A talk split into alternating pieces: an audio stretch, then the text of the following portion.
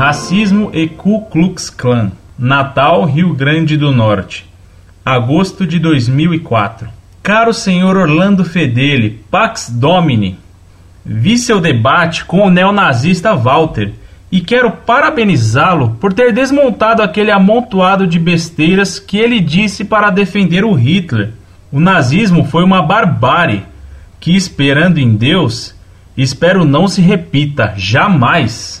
Ouvi falar na Ku Klux Klan, entidade racista norte-americana que se diz defensora dos WASP, brancos de origem anglo-saxã e protestantes. Ela é contra negros, latinos e até católicos. Ela ainda existe? Gostaria de saber em quais documentos a Igreja condena o racismo de forma clara. Despeço-me aguardando vossa resposta.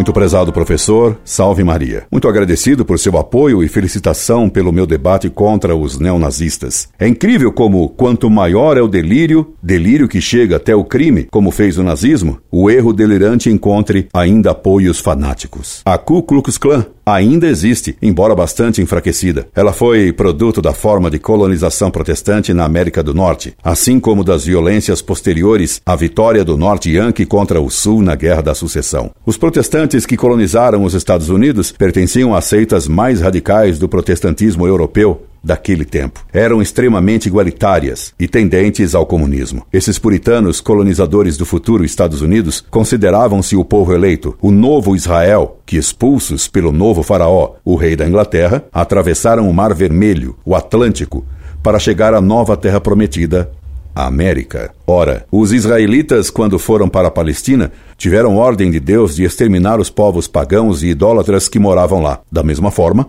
os puritanos ingleses se julgaram no direito de exterminar os povos indígenas da América do Norte. Eles brancos eram o povo eleito, os selvagens peles vermelhas eram os idólatras a exterminar. Repare que na colonização americana protestante não houve inicialmente nem missões nem mestiçagem. Nasceu aí o espírito WASP, White Anglo-Saxon and Protestant. Quando foram trazidos os escravos negros para as plantações, aplicou-se a eles o mesmo princípio. A escravidão na América do Norte foi muito racista, o que se manifesta na menor porcentagem de mulatos lá do que no Brasil. Foi desse espírito puritano excluidor que nasceu o racismo nos Estados Unidos. E note que o apartheid se verificou na África do Sul, colonizada pelos holandeses protestantes. Você me pergunta em que documentos a Igreja condena o racismo de forma clara. Mas dever-se-ia começar com a ordem de Cristo que disse aos apóstolos: Ide e ensinai a todos, batizando-os em nome do Pai e do Filho e do Espírito Santo.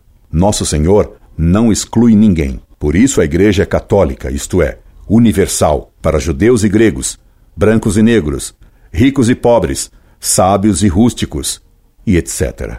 Dever-se-ia continuar com São Paulo que manifesta claramente o caráter universal da pregação apostólica. Veja também que na carta de Pero Vaz e Caminha ao rei, ele já diz que a maior riqueza da nova terra, o Brasil, eram as almas dos índios a conquistar para Deus. Contudo, o melhor fruto que dela, nova terra, se pode tirar, parece-me que será salvar esta gente, os índios. E esta deve ser a principal semente que Vossa Alteza em ela deve lançar. No século XX, quando se manifestou o racismo de modo exacerbado e criminoso no nazismo, a Igreja, através dos papas, fez inúmeros pronunciamentos condenando as teses da superioridade racial. Por exemplo, condenando as teses de Alfred Rosenberg, o teórico do nazismo. Também na encíclica Mit Brennender Sorge, Pio XI se manifesta contra as teses racistas. Esperando tê-lo esclarecido, me despeço cordialmente. Incorde Jesus Semper, Orlando Fedeli.